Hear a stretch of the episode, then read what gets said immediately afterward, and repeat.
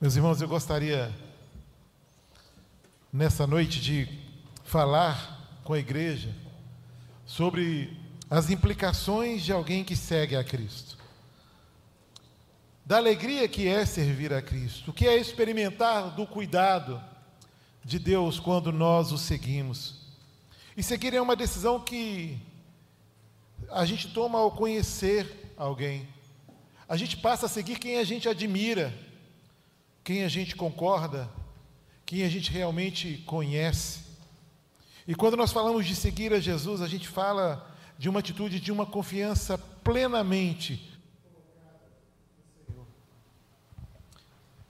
uma confiança plenamente colocada no Senhor, a ponto de estar convicto de que Ele é a verdade, que as Suas palavras são a verdade, verdade essa absoluta, inquestionável e que essas palavras são fonte de vida, que essas palavras são fonte de direção, também de repreensão. A palavra de Deus, ela é resposta.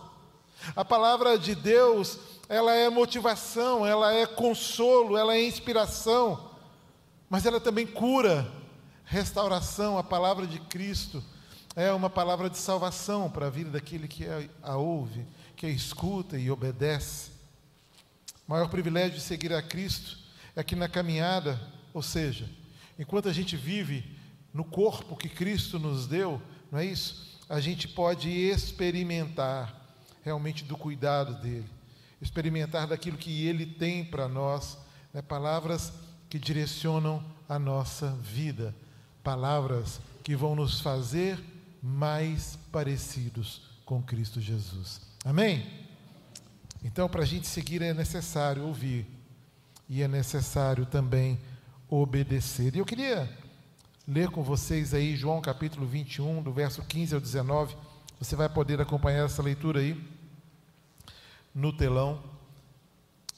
Depois de terem comido, Jesus perguntou a Simão Pedro: Simão, filho de João, você me ama mais do que estes outros me amam? E ele respondeu: Sim, o Senhor sabe que eu o amo. E Jesus lhe disse: apacente os meus cordeiros. Jesus perguntou pela segunda vez: Simão, filho de João, você me ama? E ele respondeu: Sim, o Senhor sabe que eu o amo. E Jesus lhe disse: Pastorei as minhas ovelhas.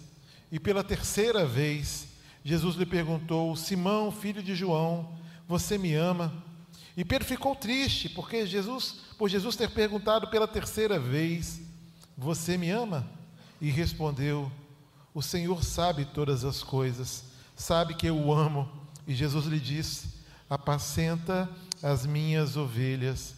Em verdade, em verdade lhe digo que quando era mais moço, você se cingia e andava por onde queria, mas quando você for velho, estenderá as suas mãos e o outro o cingirá e o levará para onde você não quer ir. E Jesus disse isso para significar como que tipo de morte Pedro haveria de glorificar a Deus, e depois de falar assim, Jesus acrescentou: siga-me. Esse texto é um texto que sempre me impressiona muito. É um texto que vem de um contexto, né, ou está dentro de um contexto de alguém que precisava de restauração, de alguém que havia errado, de alguém que havia negado a Cristo mesmo depois de afirmar que não faria.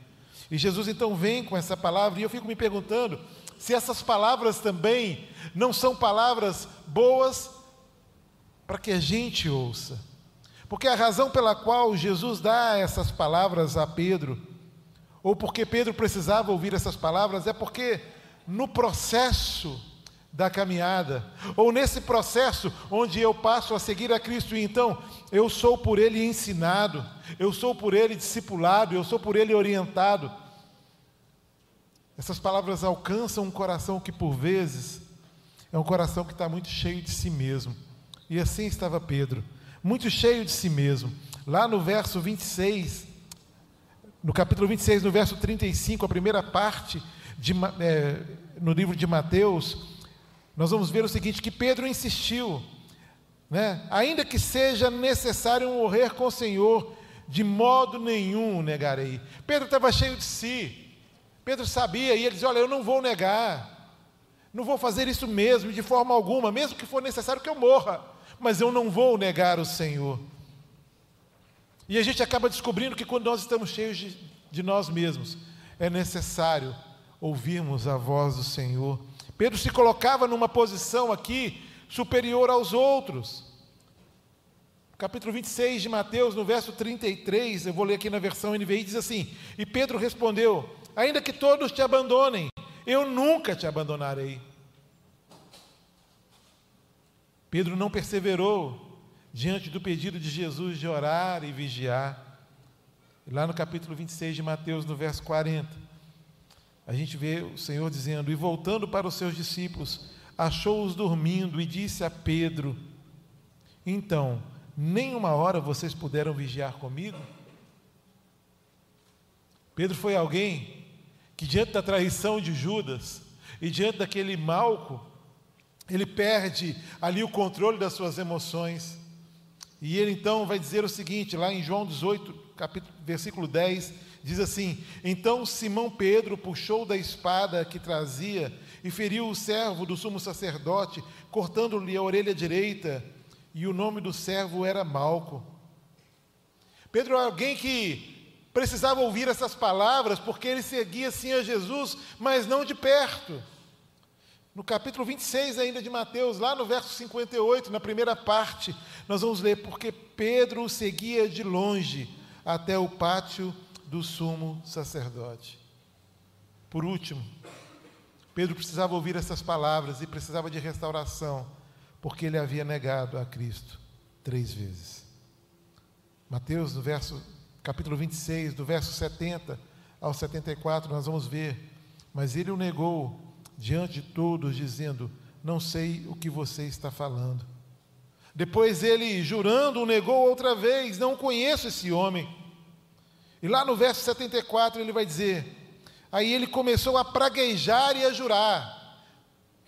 Praguejar e a jurar: Não conheço esse homem, eu não sei quem ele é. E eu queria pensar com vocês naquilo que a gente pode aprender com a experiência de Pedro, sobre a condução de Deus na vida de quem realmente escolhe segui-lo, restaurando e revelando o seu propósito, mediante a liberação da Sua palavra da palavra de Cristo sobre a sua vida, da palavra de Cristo na sua caminhada.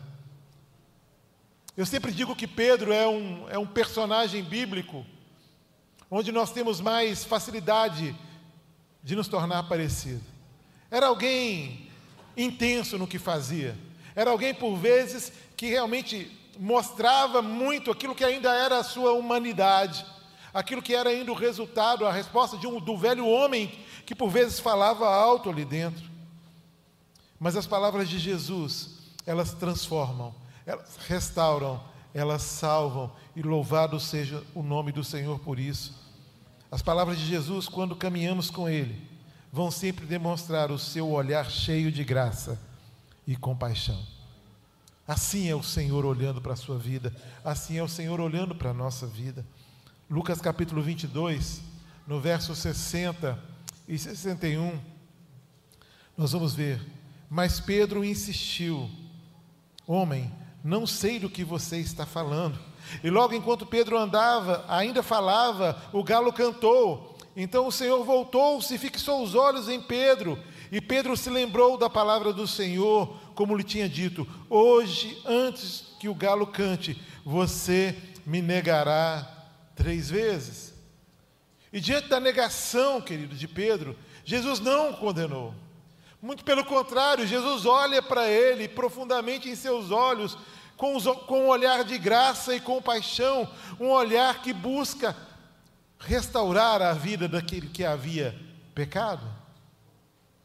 E eu preciso que você entenda que a partir, apesar da sua história, apesar talvez de escolhas ruins que você tenha feito na sua vida, o olhar de Cristo para você essa noite é um olhar de graça, é um olhar de compaixão, é um olhar de misericórdia, e Ele aguarda e Ele espera que você entenda esse olhar.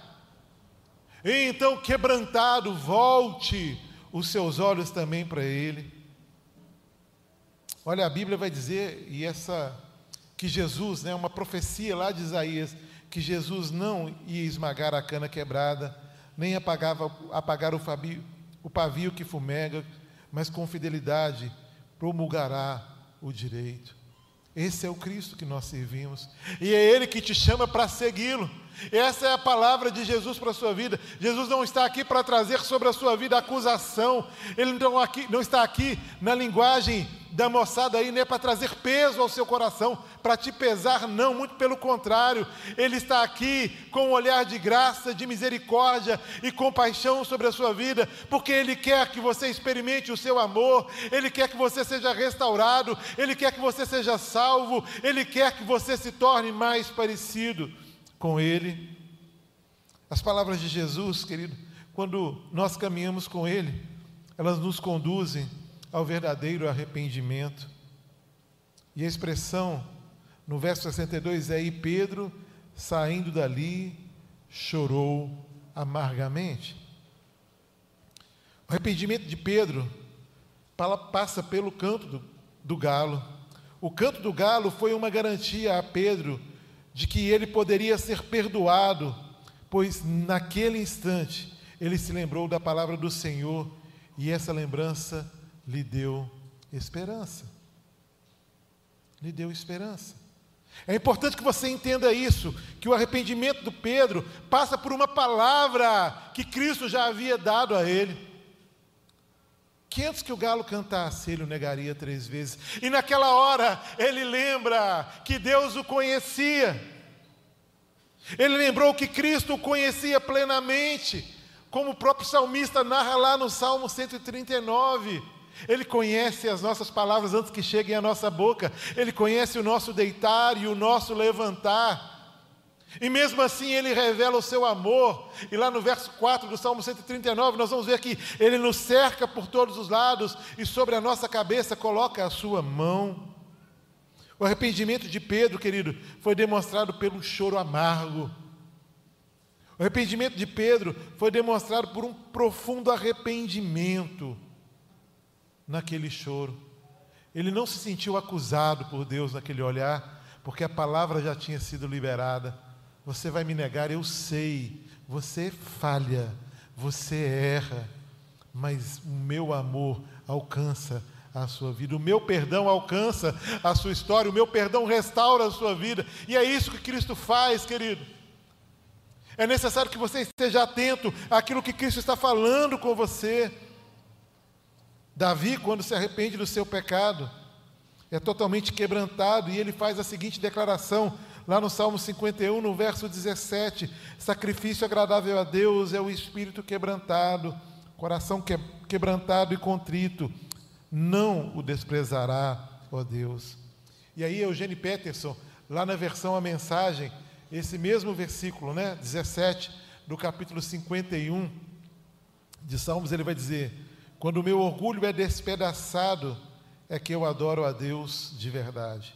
O coração quebrantado, disposto a amar, não escapa nem por um minuto da percepção de Deus. Deus está atento ao coração arrependido. Deus está atento ao coração quebrantado. Deus está atento à sua necessidade, querido, creia nisso. Ele conhece a sua vida, ele conhece aquilo que a sua luta, mas ele reconhece também o seu arrependimento. Então, quando você erra e você faz escolhas ruins para a sua vida, quando você comete um pecado, creia nisso. Deus tem perdão para você. Deus tem graça para a sua vida e louvado seja o nome do Senhor por isso. Bendito seja o nome do Senhor. E eu estou sendo socorrido aqui, tá, gente? A minha hipoglicemia está assim, acabando comigo e tem um refrigerante aqui nesse copo.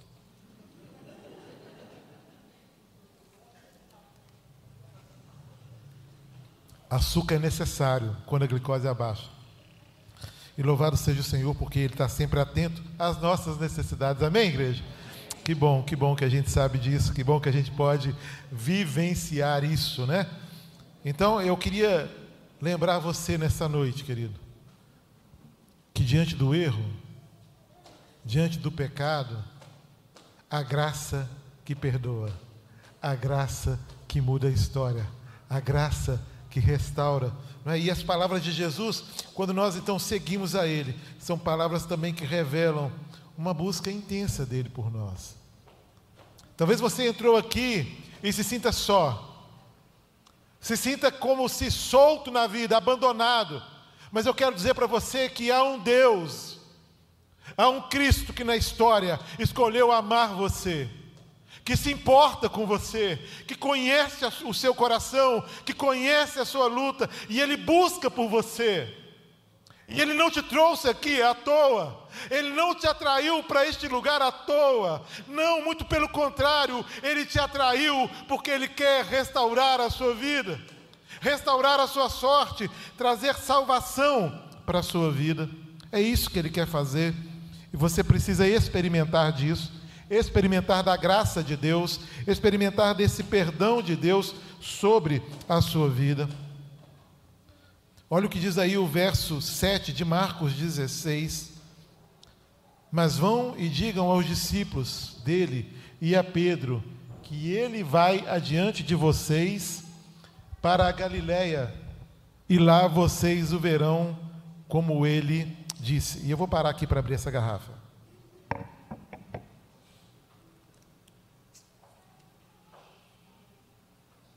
As palavras do homem vestido de branco, queridos, ali naquele sepulcro, após a, após a ressurreição de Jesus, revelam que a, o próprio Jesus não havia desistido de Pedro. E às vezes a gente desiste da vida, a gente desiste de continuar caminhando, a gente desiste, sabe, de permanecer na caminhada, mas eu preciso dizer a você, querido, que Cristo não desiste de nós. Deus não desistiu de você e Cristo te amou para provar a você o seu valor. E Ele veio, tomou a cruz, para que você pudesse se reconciliar com o Senhor. Pedro havia desistido, talvez, de ser apóstolo, mas Jesus não desistiu de Pedro. Jesus não abriu mão da vida daquele homem e ele não abre mão da sua vida.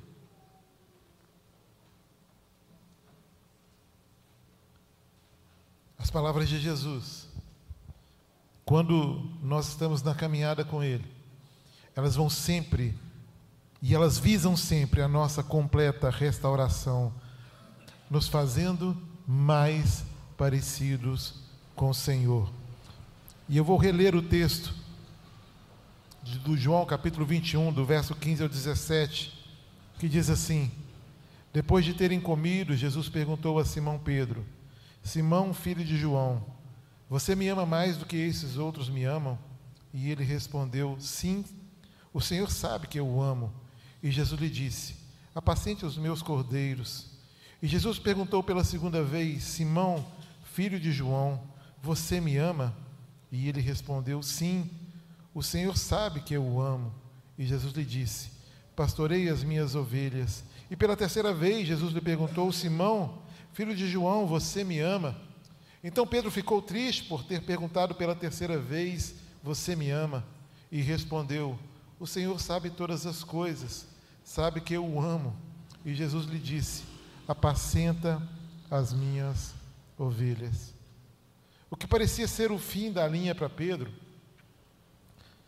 tornou-se o começo de uma linda história de cura e restauração. As palavras de Jesus ao coração de Pedro em sua caminhada visavam a sua completa restauração. E eu não sei como você olha para você, eu não sei como você encara o espelho, como você vê os seus próprios olhos no espelho.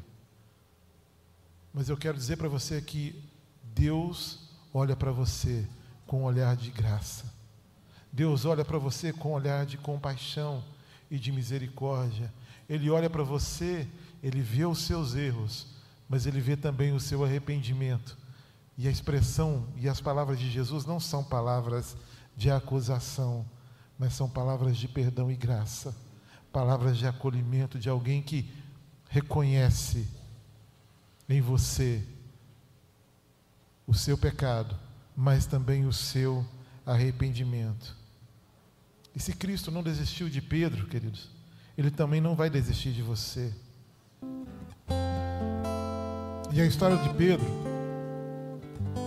é a história de um pescador que o dia teve um encontro com Cristo. E nesse chamado ele larga tudo, todas as coisas, larga a rede, larga a família e segue. Mas no processo, na caminhada, mesmo conhecendo a graça, o poder, o amor, as mais generosas manifestações de Deus sobre a vida dele e daqueles que estavam por perto, aquele homem vê o seu Cristo, aquele que ele seguia, sendo preso. E então ele reage, né? E ele no primeiro momento corta uma, a orelha de um soldado do Malcolm. E naquele aquele ímpeto de proteger e de guardar, e numa conversa anterior ele diz: Olha, Senhor, eu quero ser fiel, eu quero ter uma caminhada que agrade ao Senhor, que seja culto a Ti. Essa era a decisão de Pedro. Mas Jesus fala com ele: Olha, moço, você vai me negar três vezes antes que o galo cante. E aí, esse mesmo crente fiel, esse homem de Deus, experimentado na fé, que já havia visto muito, muitos milagres, agora ele se depara com aquilo que ameaça a sua própria vida, porque no Sinédrio, Jesus estava sendo julgado, e alguém o reconhece como um daqueles que o seguiam. E a expressão é: Eu não o conheço. E quando questionaram de novo, eu nunca ouvi falar. E na terceira vez ele começa a praguejar e a jurar: Eu não sei quem ele é. Eu não sei quem ele é.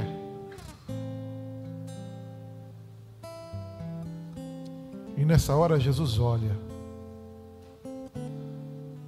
E aquele olhar é um olhar diferente do nosso quando alguém nos fere, quando, quando alguém deixa de ser fiel, quando alguém traz palavras duras, nos desaponta. Assim é o amor de Cristo por nós, querido. Aquele homem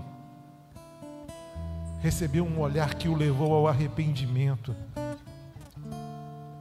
E a razão do arrependimento é uma só. Porque você não foi criado para viver escravo do pecado. Você foi criado para a vida e vida eterna. Você foi criado para testificar de Cristo por onde você vai.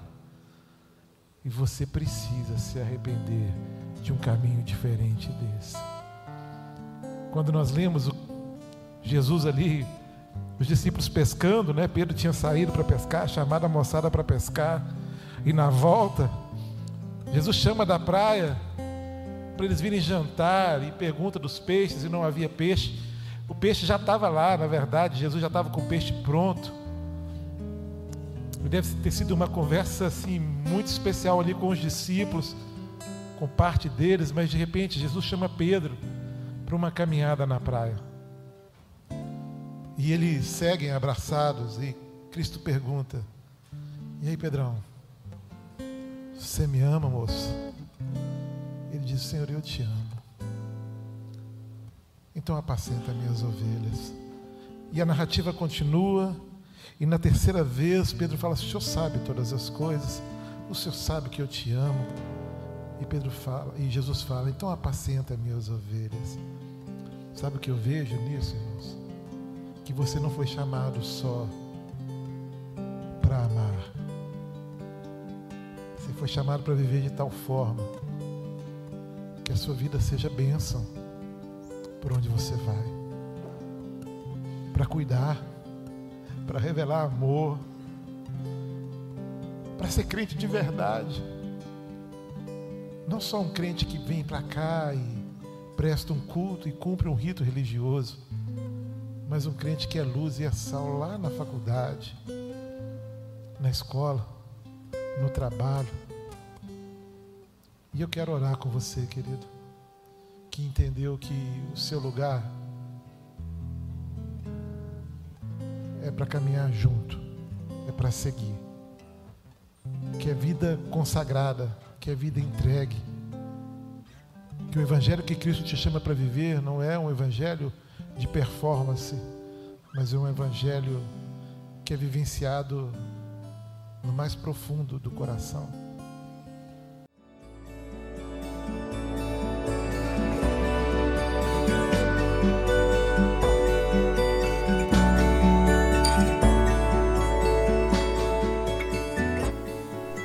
A Igreja Batista do Bom Retiro tem plena convicção de que a palavra de Deus é poder para salvar e transformar vidas.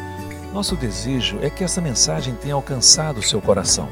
Para saber mais sobre quem somos e em quem acreditamos, acesse ibbrpatinga.com.br.